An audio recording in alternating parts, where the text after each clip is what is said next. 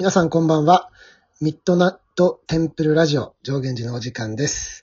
えーこの番組は埼玉県にあるう妙見山上源寺からあ副住職の兄弟二人でお送りをしております。えー私、兄の二部禅城と弟の全教です。二人でお送りしていきます。今日もよろしくお願いします。はい、よろしくお願いします。うんまあ、あのーめでたく10回目をうん。迎えることができました。あおりがとうございます。やっぱ継続は大事だからね僕。は力なり。うん そうだね。でちょっと一個言っていい？過去放送ね、うん。9回か。うんい。ろいろ聞くじゃん。うん9回分ね。ううんん。まあ、兄の二部禅城ですの後、ちょっと、あ、間を開けてさ、弟のうん禅教です。みたいに、ちょっと、キリンです、みたいに言ってるじゃん。いやいや、言ってない もっと、自然に入ってこない。もっと自然に入ってこいやいや言ってないでしょなってないからなーってない、なってない。なってないでしょ。ちょ、ちょっともう一回やってみる。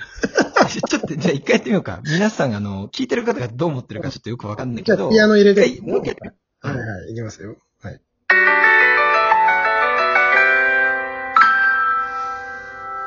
私、兄の二部禅城と、弟の全教です。大丈夫でしょ。にしてるやん。もう、狙いに行ってるじゃん、的を。寄せてる。寄寄せてる。的を狙いに。もう、弟のキリンです。寄せていってないから。弟のキリン忍者よ。もう、もう、キリンにする？キリンにしよう。キリンにしようか。キリンにしようか、じゃあ。いやいや、まあ、そんなことはさておき、10 10回。回目のオープニングにね、ふさわしいね。はい。皆さん、ご視聴ありがとうございます。はい。6月に入りましたけれども、皆さん、がお過ごしでしょうか？少しね、やっぱりうん、まあ、梅雨の時期っていうのもあって、地面そうだねしてるかなと思います。うん。えっと、今日はテーマは雨について。うん。えーまあ、6月と言ったら雨でしょって、梅雨でしょうんってね。そうだね。う。うんん。で、まあ、この日本においてはね。そうそうそうそう。で、まあ、このテーマに至った経緯というか、まあ、ふと俺が耳にして、まあ、実際に調べてみてびっくりしたことなんだけども、うん。えっと、雨を表現する言葉？うん。じゃあ雨の呼び方って言った方がいいのかな？なんかね、例えば春雨とかさ、サミガレとかさ、夕立とかあるじゃない？ああ、なるほどね。うん。雨の呼び方って何個あると思う？雨、まあ、意外とあるじゃん。うーん、そうだね。夕立とかもそうだもんね。そうだよね。そうそうえ、ってことはそれってゲリラ豪雨とか違うね。違うね。あ、それ違う。あ、それちょっと違うの。違うよね。いや、知ら、わかんないわ。違うんじゃない？違うだろ。あ、そっかそっかそっか。まあ、じゃあ、まあ、日本、うーん、まあ、パッと思いつくのでも、うん10か20ぐらい？ほうほうほうほうほう。いいねいい間違い方。いい間違い方。あのね、400以上あるらしいです。多いわ。400以上あるらしいです。多いわ。ちなみに、晴れを表す言葉っていうのは、あの、ネットでちゃちゃちゃって調べると、あの、晴れを表す言葉35選って出てくるのよ。ってことはせいぜい、まあおー35からまあ50ぐらいなんじゃない？雨はね、400号を超えるって言われてるの。びっあ、なるほどね。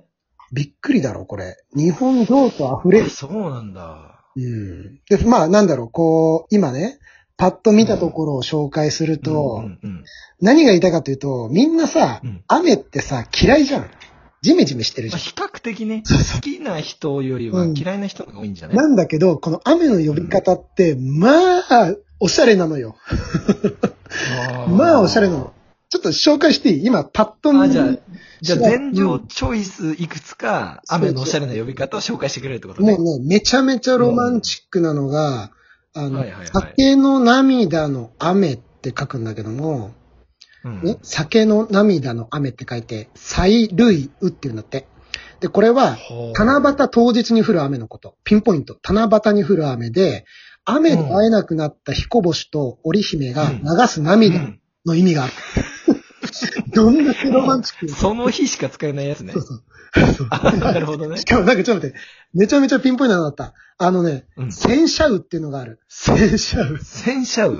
洗う車の雨と書いて洗車雨。で、これは、せっかく洗車したのに雨降ったって意味じゃなくて、あ、違うんだ。違う。いや、そうだったなんか心当たりあるなと思ったけど。心当たりあるじゃん。うちのお寺は車洗うの好きな人多いからさ。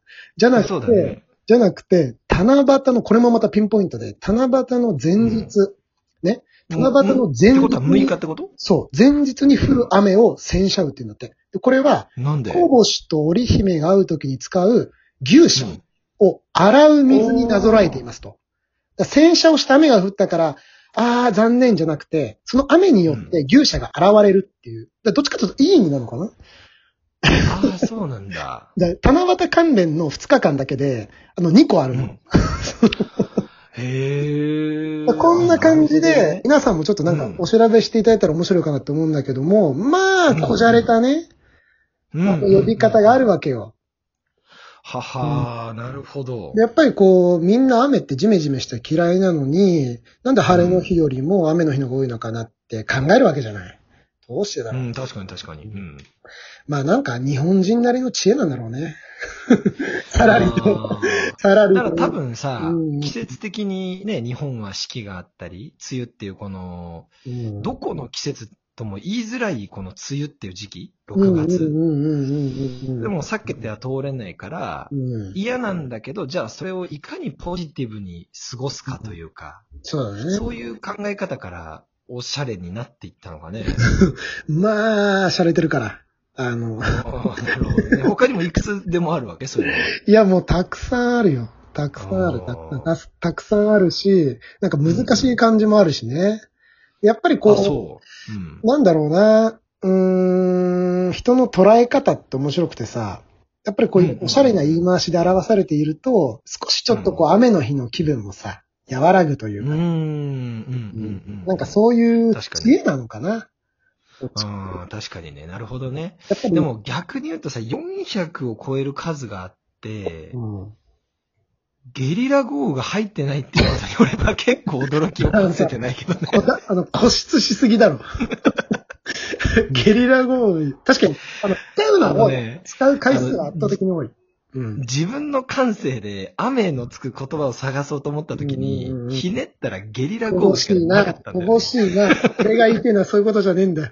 もう、洒落たね。うん言いましょうやりますよと。